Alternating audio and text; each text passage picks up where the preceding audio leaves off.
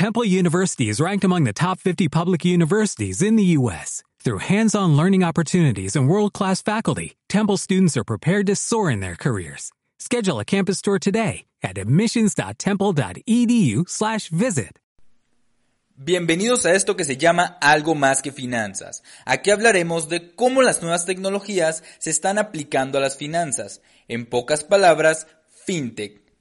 Yo soy Manuel Esquer y dentro de este podcast compartiremos conocimientos, anécdotas y algunos tips sobre este tema que está cambiando el mundo de las finanzas. Así que, vamos a darle. Inversiones, buenas o malas, a corto o a largo en A o en B, tradicional o innovadoras. Bueno, esto es un poco de lo que tenemos que lidiar a la hora de invertir. Muchas veces buscamos un rendimiento a corto plazo pero con alto riesgo, o bien un rendimiento a largo plazo pero con un riesgo moderado. Todo depende de ti. ¿Qué tan adverso al riesgo eres? En este episodio hablaremos de lo que hay que tomar en cuenta y ¿Qué tienes que saber para invertir? Ya anteriormente les he hablado sobre inversiones, sobre si inviertes o ahorras, así como algunas opciones donde puedes invertir, pero ahora conoceremos un poco más a detalle las inversiones. Una inversión es nada más y nada menos que una actividad que consiste en destinar X cantidad de recursos con el objetivo de obtener un beneficio a cambio. Es decir, si tienes limones, haz limonada y le podrás sacar más provecho al jugo que al kilo de limón y ese provecho es tu beneficio. Claramente para poder invertir primero tienes que tener ingresos y de esos ingresos ahorrar y así poder invertir una parte de lo ahorrado. Ahora bien, para invertir debes tener en cuenta los siguientes tipos de inversión. Hay inversiones según su plazo, ya sea corto, a mediano o a largo plazo. Un corto tiempo puede ser un año o menos, mediano plazo entre un año a dos años y a largo pueden ser más de tres años. También dependiendo su elemento, puede ser en maquinaria, en materia prima, en edificios, acciones, entre otros.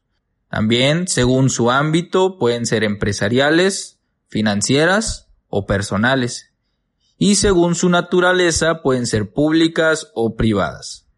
Luego de esto hay que tomar en cuenta factores como el rendimiento, ese beneficio que obtenemos a cambio, la famosa ganancia.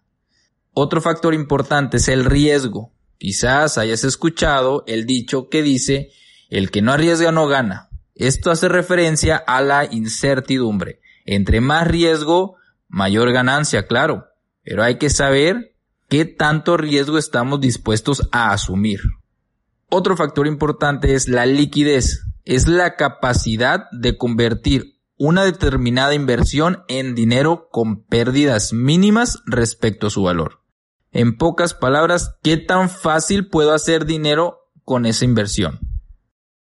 Y por último, el plazo, ya sea corto, mediano o largo. Eso depende de ti y de tus metas y los objetivos que tengas con esa inversión. Hay que prestar atención a todos estos factores. Digo, muchas veces nos centramos en cuánto queremos ganar y dejamos por un lado el riesgo. Y eso no debe ser así. Hay que estar conscientes de lo que queremos, cómo lo queremos y cuándo lo queremos. Así como que hay que sacrificar para obtenerlo. Una vez determinado todo lo anterior, podemos pasar a ver en qué podemos invertir. Hay muchas y distintas maneras, entre por ejemplo acciones, bonos, opciones, fondos de inversión, el crowdfunding, bienes raíces. También puedes invertir en negocios, franquicias, en oro, plata, entre muchas y muchas más complejas formas que existen.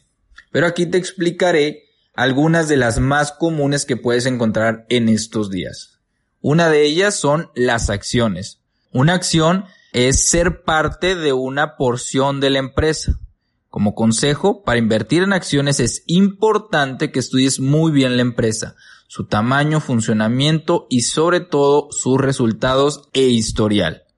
Esta forma de inversión es de alto riesgo, pero aquí se aplica lo de el que no arriesga no gana, puesto que puedes obtener muy buenos rendimientos.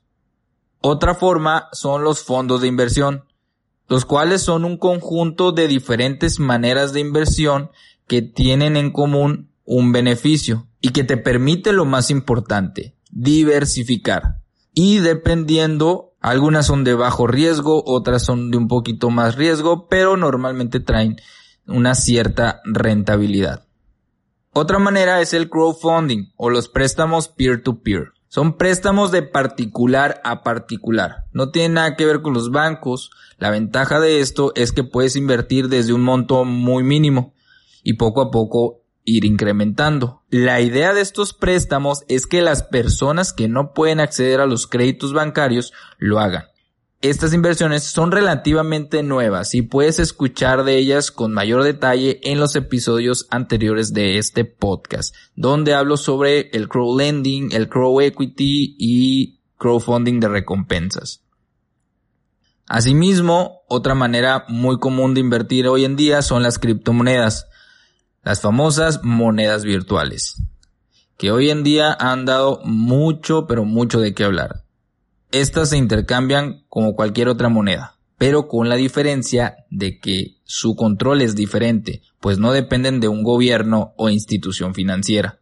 Otra diferencia a las tradicionales es que su volatilidad es bastante alta, así como ganas mucho en pocas horas lo puedes perder todo muy fácil. Otra manera común son los bonos. Son títulos de gobierno, empresas u otra entidad. Esta inversión consiste en comprar títulos con el objetivo de obtener una renta, con los pagos periódicos de los intereses. Importante es que son de bajo riesgo. Los ejemplos más comunes en México son los CETES y los bonos de gobierno.